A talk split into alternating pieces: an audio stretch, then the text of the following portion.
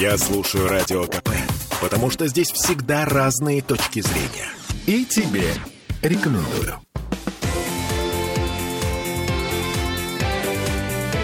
Картина недели. Ну что, зима пришла в Петербург. Такая немножко странная зима, неполноценная, без снега практически. Но тем не менее, я вас поздравляю. В Смольном об- э, обещает, что если снег выпадет, все будет в порядке. Со снегом мы справимся. А вот то, э, что от нас уже не зависит, э, давайте обсудим в этой четверти часа. Я Дмитрий Делинский. Я Ольга Маркина. И ректор гуманитарного университета профсоюзов Александр Записоцкий. Вместе с нами, Александр Сергеевич, здравствуйте. Здравствуйте. Значит, во-первых, от нас не зависит международная геополитика. На этой неделе э, Джо Байден объявил о том, что готов садиться за стол переговоров с Владимиром Путиным, если, Если? Владимир Путин выразит желание. Подожди, это все? Нет. С другой стороны, Соединенные Штаты не собираются включать Россию в список э, государств-спонсоров терроризма, в отличие от Европы. Европарламент же, помним, проголосовал за вот такое решение.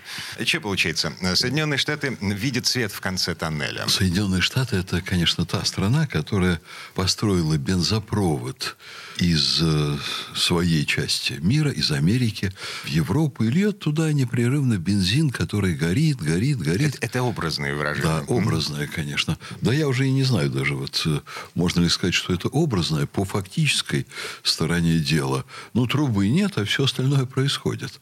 Э, Потому как э, вот ничего более странного, чем развитие событий вокруг Украины, я не помню, ну, пожалуй, во всей истории человечества, если говорить о событиях крупномасштабных. Мой, По- слушайте, э, я подозреваю, что вот точно так же говорили люди, которые в недоумении полном э, смотрели на то, как э, принца Фердинанда застрелили в Сараево, на то, как немцы вторглись в Польшу. Вот это все... Там были ясны интересы мировых держав, был интересен расклад, кому что, куда.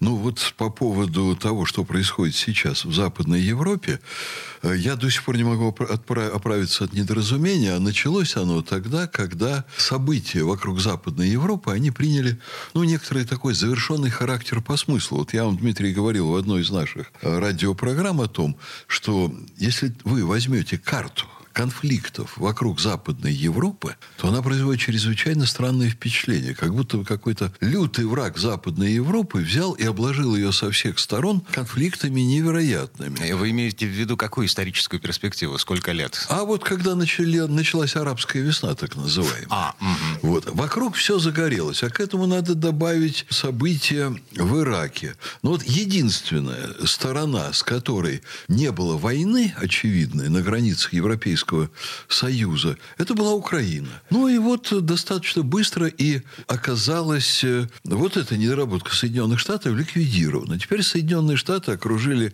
Евросоюз со всех сторон конфликтами, где-то очень остро горящими, где-то тлеющими, но благополучный совершенно. Какие-то 10-15 лет назад Евросоюз оказался вдруг в кольце огня. То есть вы хотите сказать, что Соединенные Штаты какой-то прям промежуточной, по крайней мере, цели своей добились. И именно поэтому идет некий такой откат в отношении России. А они не могут и не хотят быть запевалами и показывать всему миру, что они главные поджигатели войны на европейском континенте. Но мы очень хорошо помним, что э, Соединенные Штаты вышли главным выгодоприобретателем Второй мировой войны, когда экономика Советского Союза была существенно потрясена, конечно, европейская часть Советского Союза вышла из войны в совершеннейшей разрухе. Западная Европа и, конечно, Восточная Европа, они были почти стерты в пыль. И для Соединенных Штатов вдруг наступила эра невероятного экономического процветания, и тогда они стали доминирующей страной во всем мире. И мысль о том, что для них это очень выгодно, война в Европе, она все время витала. Об этом говорили историки, об этом говорили экономисты. Но было бы очень странно предположить, что они захотят это повторить. Это слишком чудовищно, это слишком невероятно, это слишком кровожадно. Они это повторили. И теперь они говорят, да мы не имеем к этому особого отношения, это ваши там дела, вы там разбираетесь. И они сейчас должны Западной Европе объяснить, что они не такие уж плохие, и что не они всех обдурили, что не они расставили там марионеток в Германии, в Австрии, в Италии и так далее,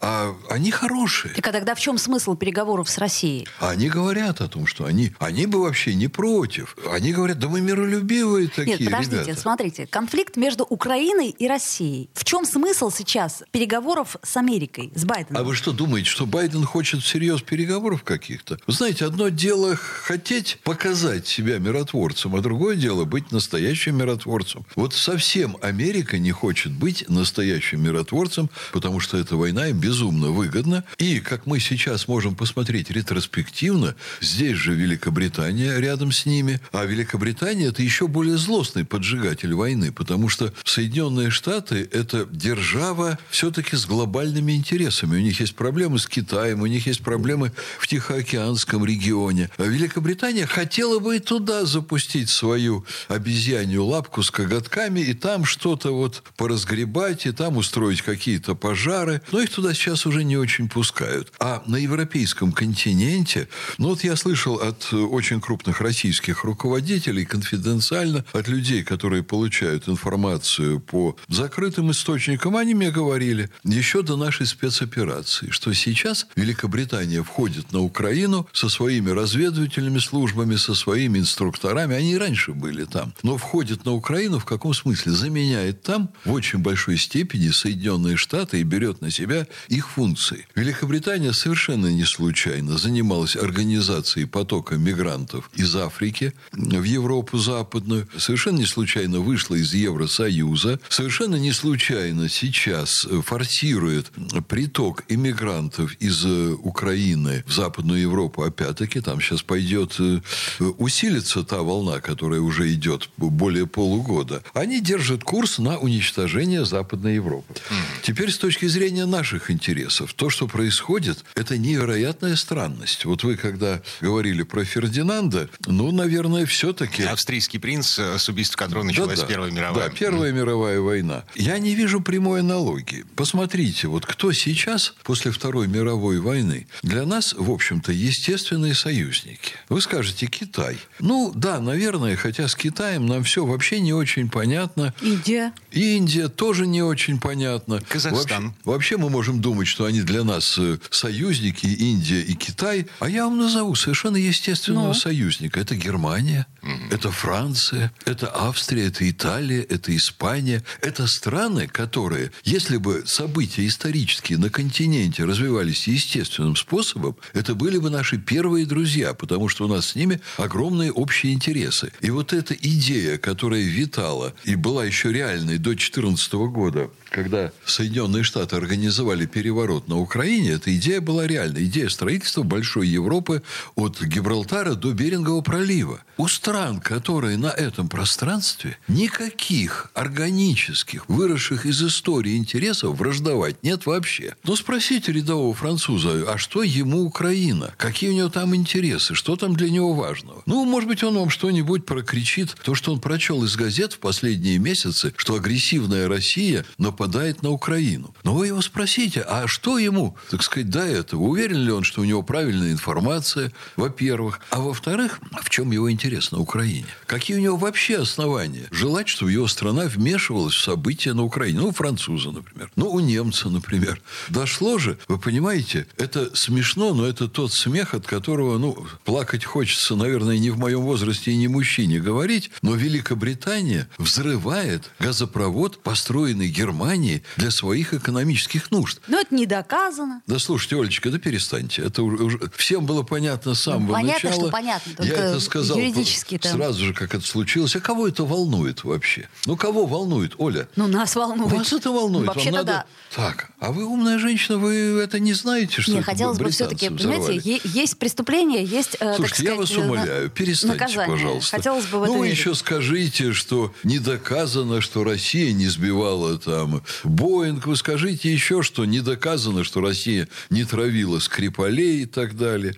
Есть вещи, которые совершенно очевидны. Точно так же, как спецслужбы США участвовали в убийстве президента Кеннеди. Вы можете тоже сказать, не доказано. Но есть вещи исторически очевидные. И на самом деле происходят дикие совершенно вещи в интересах Великобритании и США, а Россия оказалась совершенно невольно в состоянии вражды со своими естественными друзьями, с теми, кто вообще-то должен был быть нашими друзьями. Что они вообще могут предъявить Путину сегодня, который на протяжении многих лет своего президентства все сделал для того, чтобы развивались замечательные отношения с Германией, с Австрией и так далее, со всеми названными странами, со Францией. Они могут ему предъявить только одно, что он не является агентом Соединенных Штатов Америки. Слушайте, минута до конца этой четверти часа. Эм, очень простой вопрос. Если внезапно случится так, что Владимир Путин согласится на переговоры с президентом Соединенных Штатов, вообще может ли такое происходить? Может ли такое произойти? Я думаю, это совершенно невероятно, потому что сегодня ни Соединенные Штаты не заинтересованы в таких переговорах, ни, скажем прямо, Россия. Россия будет заинтересована в таких переговорах, когда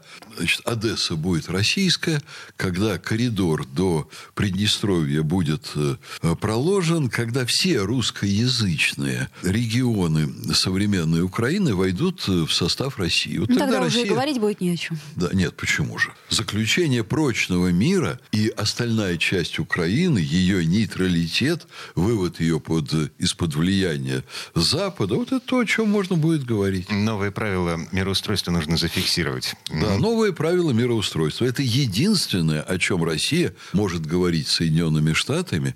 И Соединенные Штаты – это единственный партнер России по возможным переговорам. Партнер – это, ну, такое громкое слово. Вернемся буквально через пару минут. Картина недели.